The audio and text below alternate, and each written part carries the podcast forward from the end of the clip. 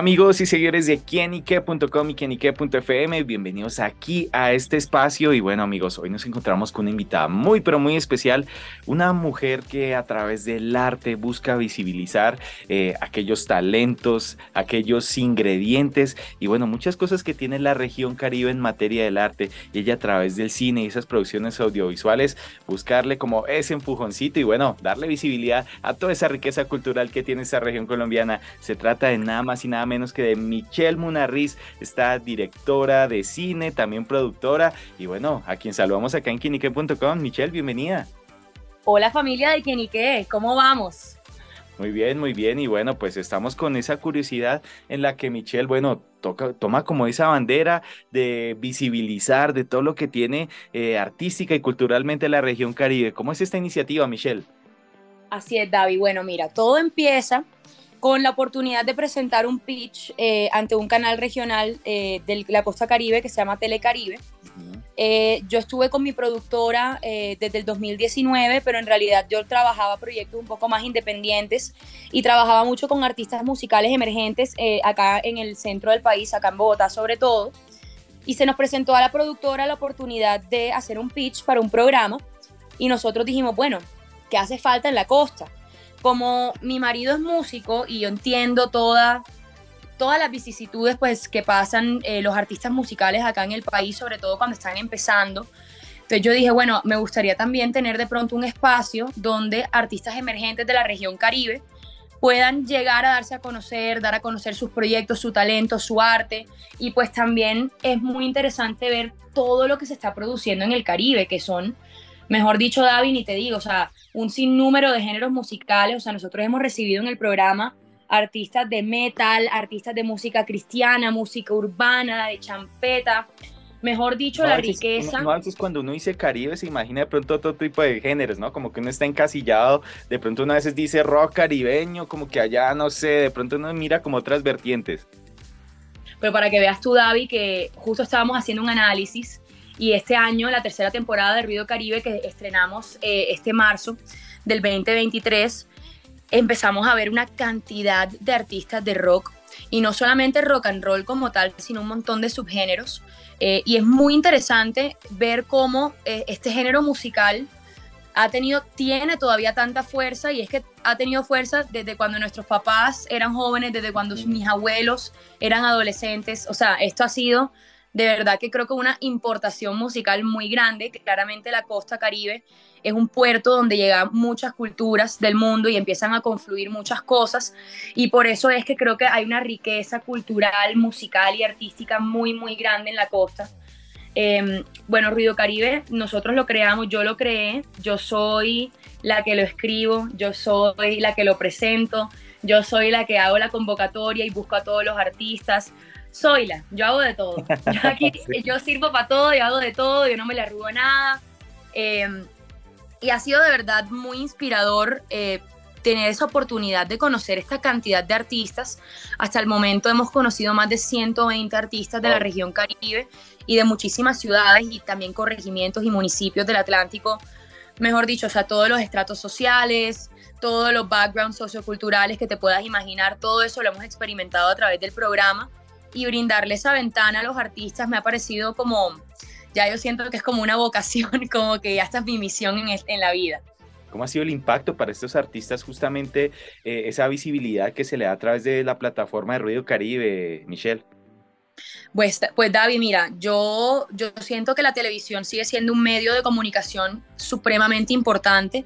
Claramente en este mundo de, la tecnología, de la globalización, pues el tema del streaming ha un poco que acabado con esa tradición que de pronto teníamos antes del conectarnos a un día y a cierta hora al frente del televisor para ver un programa quiero que sepas que esa es una de los como de los credos de Ruido Caribe. Nosotros no estamos en ninguna plataforma de streaming y si tú quieres ver el programa, tú tienes que ponerte el domingo a las 5 pm al frente de tu televisor o al frente de tu computador, porque también por la página web del canal puedes eh, llegar al contenido. Y ha sido muy chévere ver cómo los artistas, por ejemplo, hay veces hay artistas que llegan al programa y dicen, uff, esta es la primera vez que yo presento mi música. No, y eh, televisión y radio siguen siendo, uno dice, wow. No, claro, por su televisión y radio yo creo que son esos medios inmortales que nunca van, nunca, nunca van a estar como por encima de la tecnología. O sea, yo creo que la televisión sigue siendo un medio muy masivo. Eh, a nosotros nos pasa mucho, David, que por ejemplo, estamos caminando por la calle y gente, cual, cualquier tipo de gente coge y nos para, ay, ustedes son los de Río Caribe. y tal, uf, me encantó que hayan puesto un episodio de metal, porque esa es la música que yo escucho.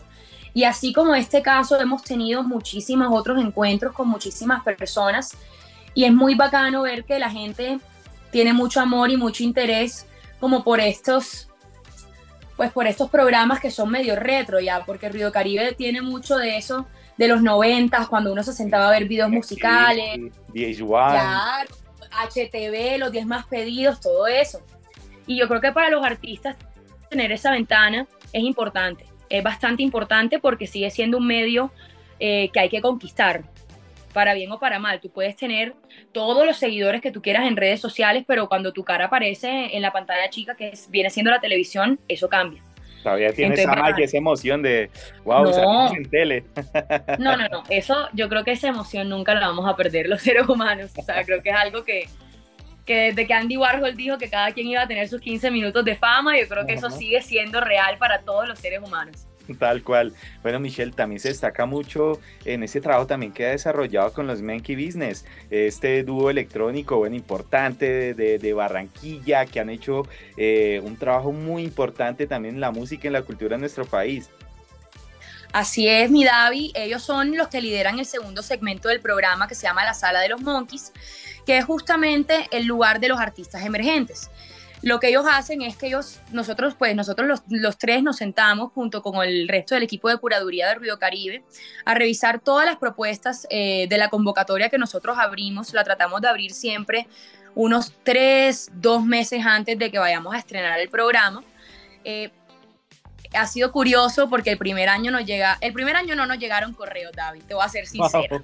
El primer año nosotros tocamos a las puertas de todos los artistas que conocíamos, que existían dentro de la región Caribe. Hablamos con todos nuestros amigos, oye, ustedes conocen artistas que tengan su propia música, que tengan música original. Y así fue eh, la consecución de los artistas de la primera temporada. En la segunda, ponte que nos llegaron unos 60 correos. Y ahorita en la tercera nos llegaron más de 100 correos en convocatoria, que fue una cosa muy hermosa, que de verdad que como que se nos aguó un poquito el, ojo, la, teníamos la lágrima aquí aguantadita. Porque quiere decir que la gente nos ve, quiere decir que la gente quiere estar con nosotros, compartir ese momento.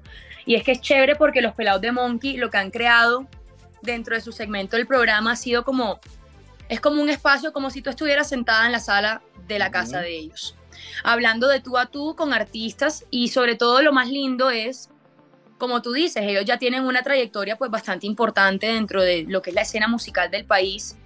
Y yo creo que también Ruido Caribe existe y una de sus razones es pues como facilitar un poco el camino que a nosotros no se nos presentó, por decirlo de alguna forma, o sea, las oportunidades, o las facilidades que de pronto a nosotros, y lo digo yo como actriz, como productora, como realizadora, y los Monkey como músicos, todas esas cosas que de pronto fueron muy difíciles para nosotros a nuestros inicios, nosotros queremos que a los artistas emergentes del Caribe se les facilite esa llegada al programa y brindarles ese espacio y que se sientan importantes, que se sientan escuchados. Y por eso me parece muy chévere esa parte también el carácter humano que nosotros ponemos y aportamos dentro del programa. Total. Bueno, ¿qué, ¿cuál es como ese de pronto ese elemento que hace falta eh, más allá y que afortunadamente existen espacios como Ruido Caribe, pero más allá y apartándonos un poquito de eso, em, ¿qué hace falta para esa exploración musical más allá de lo que conocemos del Caribe, el vallenato, el género urbano y que tenga esa mayor exposición también de otros géneros musicales? David, mira, la plena es que lo que hace falta son espacios, son escenarios, son lugares donde estos artistas que hacen música que no sigue la misma corriente de lo que es popular y lo que está más escuchado en estos momentos, que puede ser la música urbana, el reggaetón. Eh, por ejemplo, ¿qué pasa en Barranquilla? En Barranquilla se le da como mucho hincapié a todo, que, lo, todo lo que es el tema del carnaval, pero pues el carnaval dura un par de semanas en el año. Entonces, todos también, todos esos artistas que hacen música folclórica, pero es música original, es música autóctona, solamente tienen una ventana muy corta para presentarse, que es la ventana donde, se viene el marco del carnaval. También, por ejemplo, todos los que son los artistas independientes, los artistas indies, artistas que hacen música tipo rock, artistas que hacen em, música tipo soul, tipo RB, todos esos artistas existen, claro que hay. En, la costa caribe hay todo tipo de música y todo tipo de géneros musicales, pero se carecen esos espacios para que los artistas se monten en un escenario y puedan darse a conocer. Y también es jodido porque lo que hay, los escenarios que hay, están muy segmentados a todo lo que te comento de la música que es popular ahora mismo, de la música urbana y la música electrónica, que es la música de la fiesta. Entonces yo creo que cuando si hay, si, si existe esa, esta creación de espacios en donde los artistas puedan conectar con el público, que es que también David, eso es lo más importante en la música.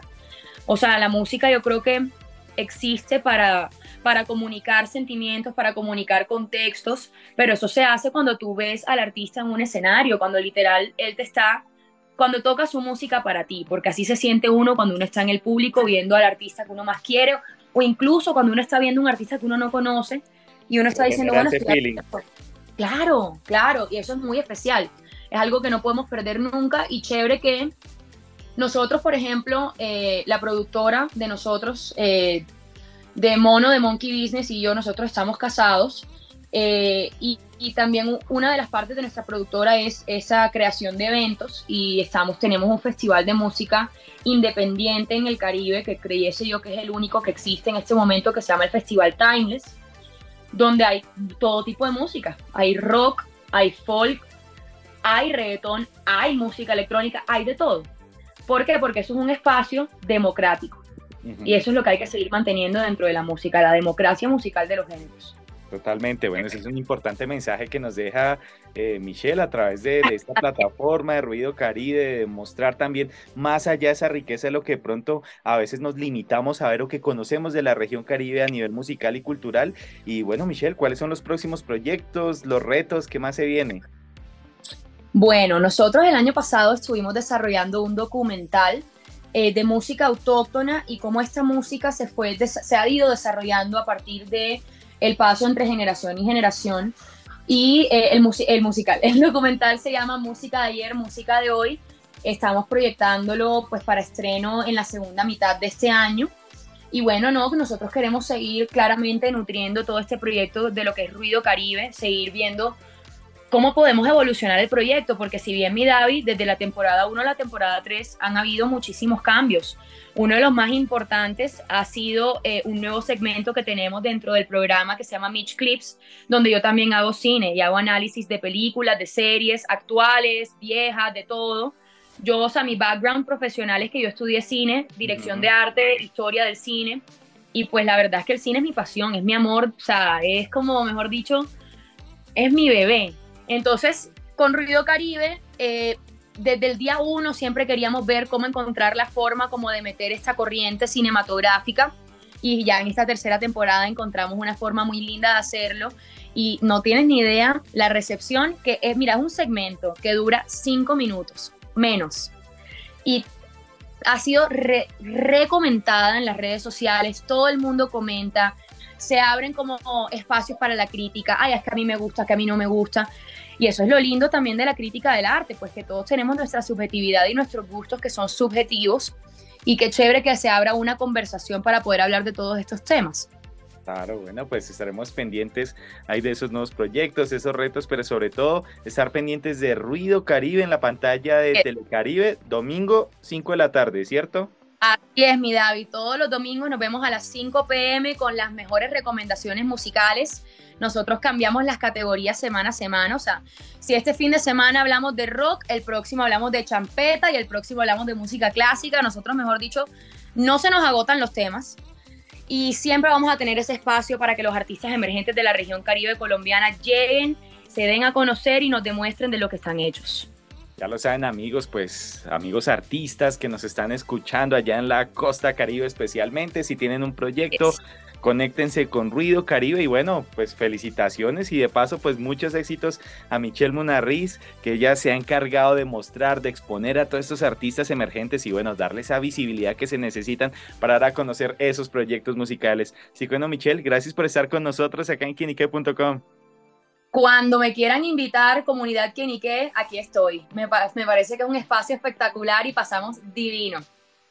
Bueno amigos, ahí estuvimos con Michelle Munarriz y también estuvimos con Ruido Caribe acá en quienique.com. El placer de saber, ver y oír más. Amigos, soy David Palencia. Nos oímos a la próxima. Chao, chao.